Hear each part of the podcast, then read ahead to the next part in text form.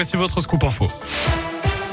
Et à la une incroyable nouvelle ce soir, on vient de l'apprendre. Six jours après son frère jumeau Grishka, Igor Bogdanov vient de mourir à l'âge de 72 ans.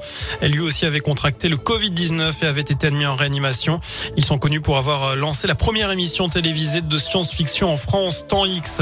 Un mois de janvier qui s'annonce tendu dans les écoles, c'est ce qu'a reconnu Jean-Michel Blanquer tout à l'heure.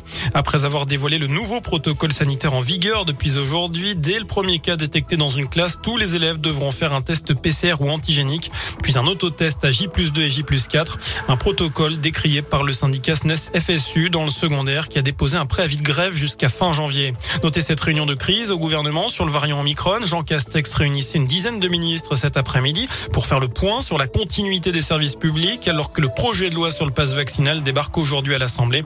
Olivier Véran craint la saturation des lits conventionnels à l'hôpital en janvier avec le Covid, mais aussi la grippe et la gastro, mais pas en réanimation parce que le variant Omicron est moins dangereux. Le ministre de la Santé dit aussi espérer avec la vaccination et ce variant très contagieux que l'immunité collective se rapproche rapidement des 100%. Dans le reste de l'actu, grave accident de la circulation en début d'après-midi à Marclos sur la départementale 1082, un axe qui relie Montron-les-Bains à Feur. Deux voitures sont entrées en collision.